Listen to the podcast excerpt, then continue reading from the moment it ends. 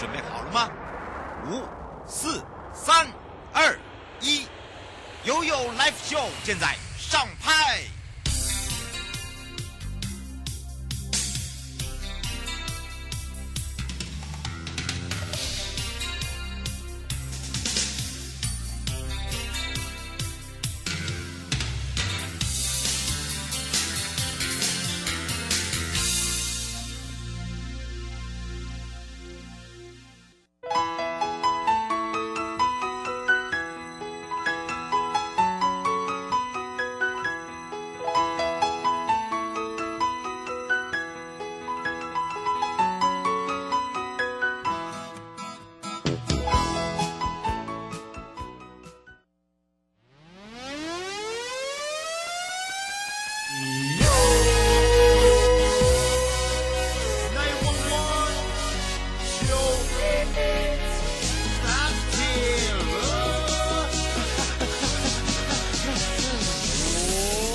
下班哟。今天礼拜几？今天刚好礼拜六。要喝啤酒，要把妞，准备要打铁喽喽。要去哪里喝？到底要点什么歌？不管 disco、电音、嘻哈，还是你都听罢了。夜生活万岁，打铁无罪。我年轻就是奔驰，隔天又要宿醉。时间来到了一点零三分了，再度回到了 You Live Show FM 零四点一正声广播电台，陪同大家。刚才在外面哦，大家有发现这个哦，天空已经开始，哇、哦，已经有点昏暗，昏暗，而且是灰暗哦。好的，当然呢，这个全省各地哦都会开始有下这个短暂阵雨，其实大家都是开心的哦，有机会呢可以稍稍的解一下这个旱象啊。好，当然呢，来到了生活法律生活法庭的部分呢，今天的上半段陪伴大家是。台北地检许佩玲检察官了。那么说到了刑法上妨害名誉罪。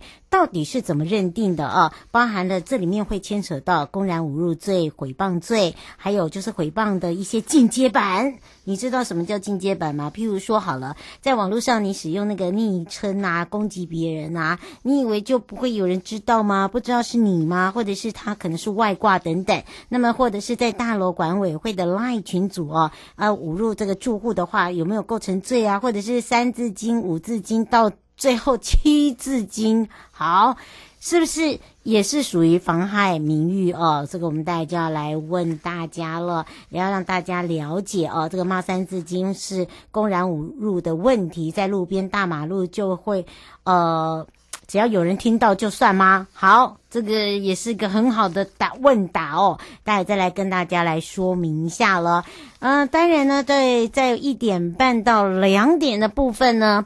是由法务部保护司又来秀与您有约陪伴大家了。那么这一次呢，我们也预告了啊，这其实，在我们的这个正声广播公司的官网 FB 上面呢，已经很多人在留言了，包含了我们这一次陪伴大家法务部保护司黄玉元司长跟法务部法律事务司的钟瑞兰司长，以及调办调部办事黄英竹行政执行官。那主要呢，就是要跟大家聊聊。呃，这一次的早不会登大郎啊，好，浅谈一下我们的民法修正案，我们也要让爸爸妈妈安心呐、啊。修正的案呢，不会是不好的，为什么呢？这会牵扯到结婚跟订婚。好，下修的年龄跟上修的年龄，好不好？好，那当然不是只有婚姻的问题啦，就是说调降成年年龄，呃，是不是可以行使？呃，会有这个所谓选举啦，或者是罢免啊等等哦。还有就是说，可以自己去银行办卡吗？其实有些父母担心哦，呃，会不会变成是年轻人的卡债问题呀？啊，或者是说我们刚才讲的这么多哦。就是说，在年龄上面的法制上的一个变革，我们有没有一些配套措施？好，这个也是要让大家比较清楚。不管是在消费、金融、就业上面，都可以让大家很清楚。其实，说实话，现在的年轻人其实都很有想法跟创意，对很多事情呢都是有独立的判断能力，并不是我们一直认为说很幼稚、不成熟。所以在这样的一个情况之下，将成年。的这个年龄下修，不仅是信任年轻人，更是让我们自己年轻人要了解自己、做自己的时候，要承担更多的责任。好，要提早懂得自己的行为是对还是错，为自己的行为做负责。好，这也是我们希望在节目里面呢。不管是在广播或直播里面，可以让我们的社会大众更了解。马上回到台北地检检察官时间了。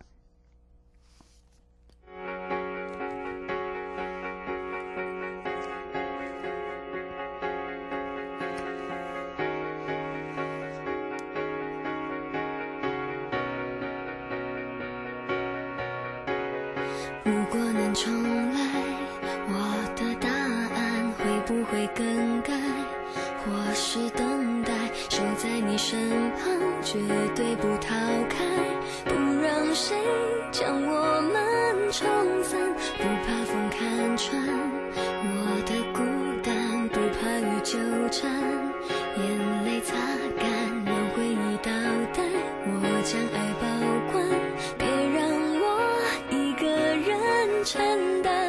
这个失去你的遗憾，我会勇敢仰望风，等待你回来。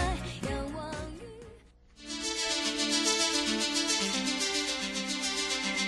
生活法律，Go Go Go，你我生活的好伙伴。我是你的好朋友哦，我是你的好朋友瑶瑶，再度回到了 y o Live Show FM 零四点一正声广播电台，陪同大家。好，当然也预告了，回到了台北地检许佩玲检察官要来跟大家聊到了，就是刑法上的妨害名誉罪怎么去认定它。那么这里面会不会跟这个公然侮辱罪或诽谤罪是一样的啊，还是不一样的等等？那么我们也举例了，也让这些民众比较清楚我们今天的主题。好的，当然也开放哦，零二三七二九二零，赶快来让佩林检察官跟大家打个招呼，哈喽！嗨，呃，主持人还有各位听众，大家好。是，当然呢，这时候要让我们的佩林检察官声音要大声一点哦，哈。好的，当然呢，我们讲到了，呃，在这个刑法上面呢，妨害名誉罪，哦、呃，它的认定，为什么今天会聊到这一块？我们是不是来请教一下佩林检察官？因为日常生活中，我们常看到说，民众在公共场合或是网络上跟人家发生口角，或是说我们常在脸书或是 IG 上去说我们对某件事或某个人的价值判断。那民众如果去看新闻，可能会觉得这个标准是很混乱的，因为相同的字句好像有时候是构成犯罪，有时候又不构成。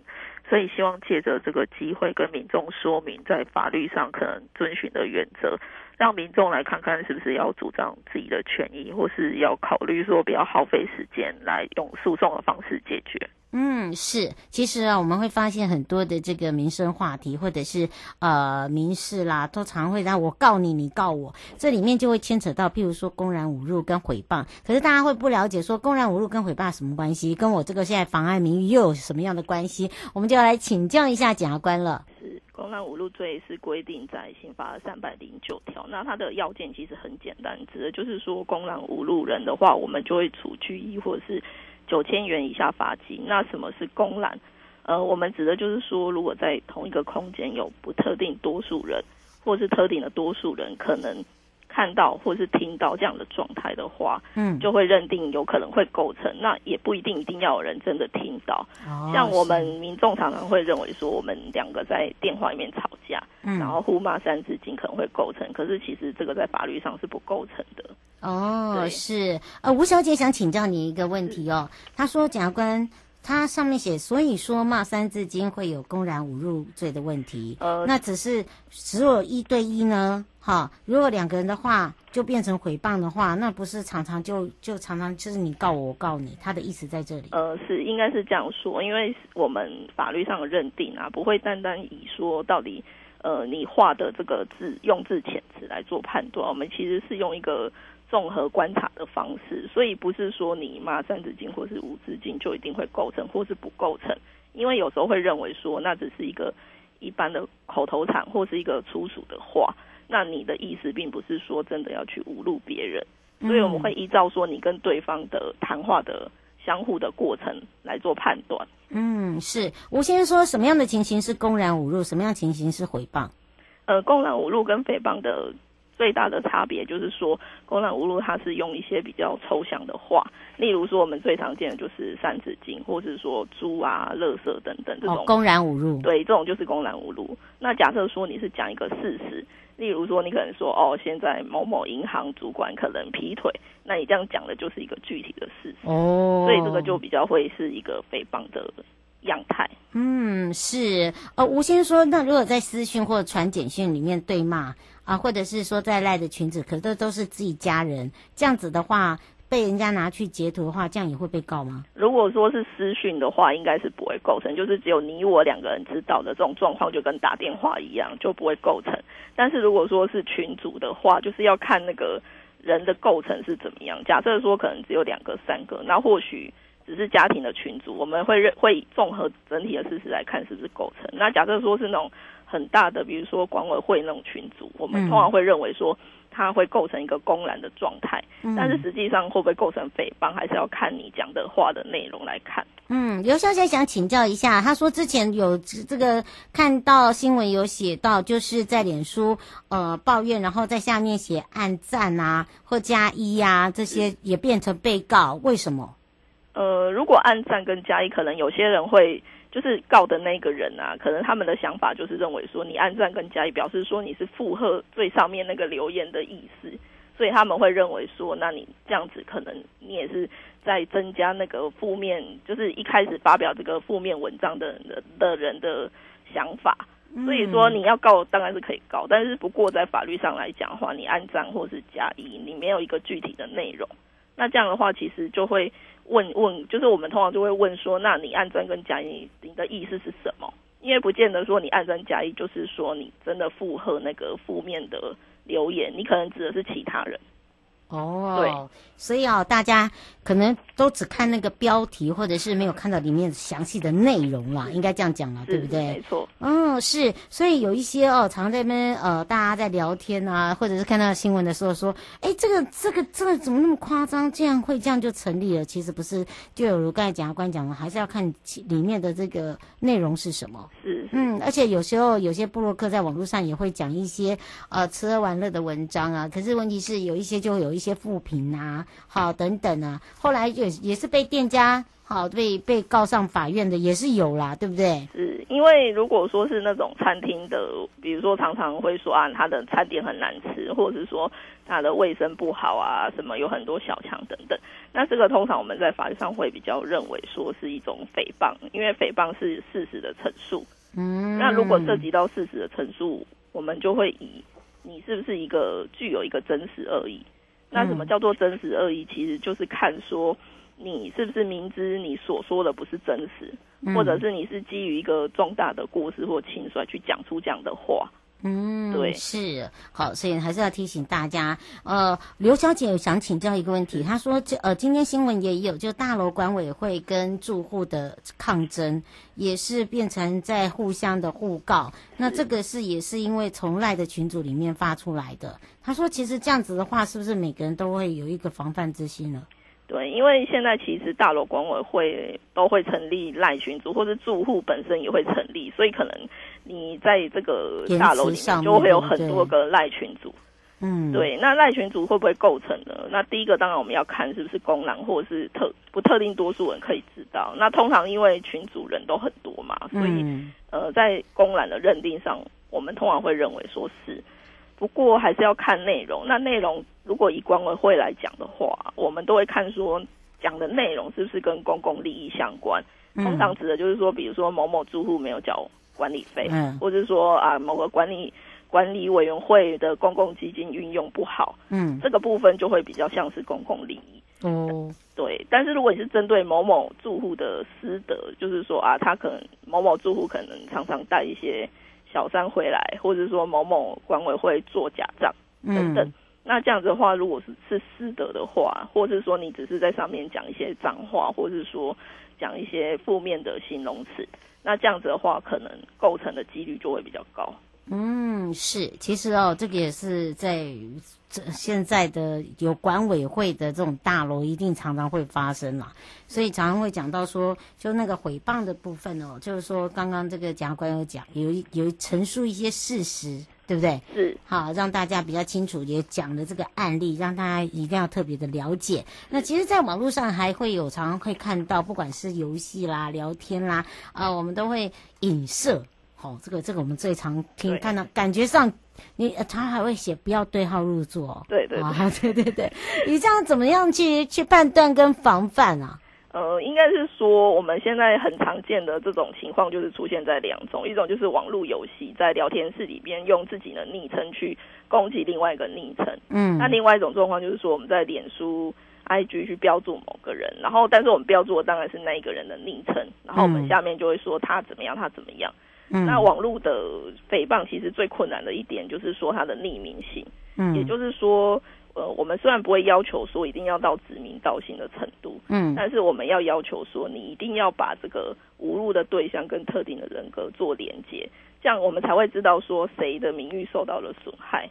嗯，所以在这个连接上，其实你要去证明就会比较困难，因为你可能你连你要告谁你都不知道。对呀，而且有时候你看现在大家很聪明啊，不要对号入座，也欢迎大家对号入座。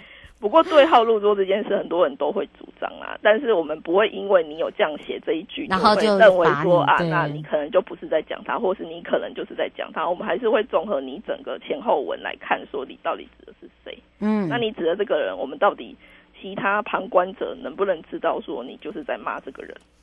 其实很简单，对啊。如果说大家都在攻击某个人，那可能就比较明显。对啊，就变话题人物了啦，对，对不对？尤其是像刚刚蒋官讲说，不管是在游戏里面啦，或者是最近发烧的话题啦，或者是哦现在火红的一些店家啊，反正就是当时的人事物都有可能啦，对不对？是，是嗯。最后那边特那呃有没有特别提醒大家的地方？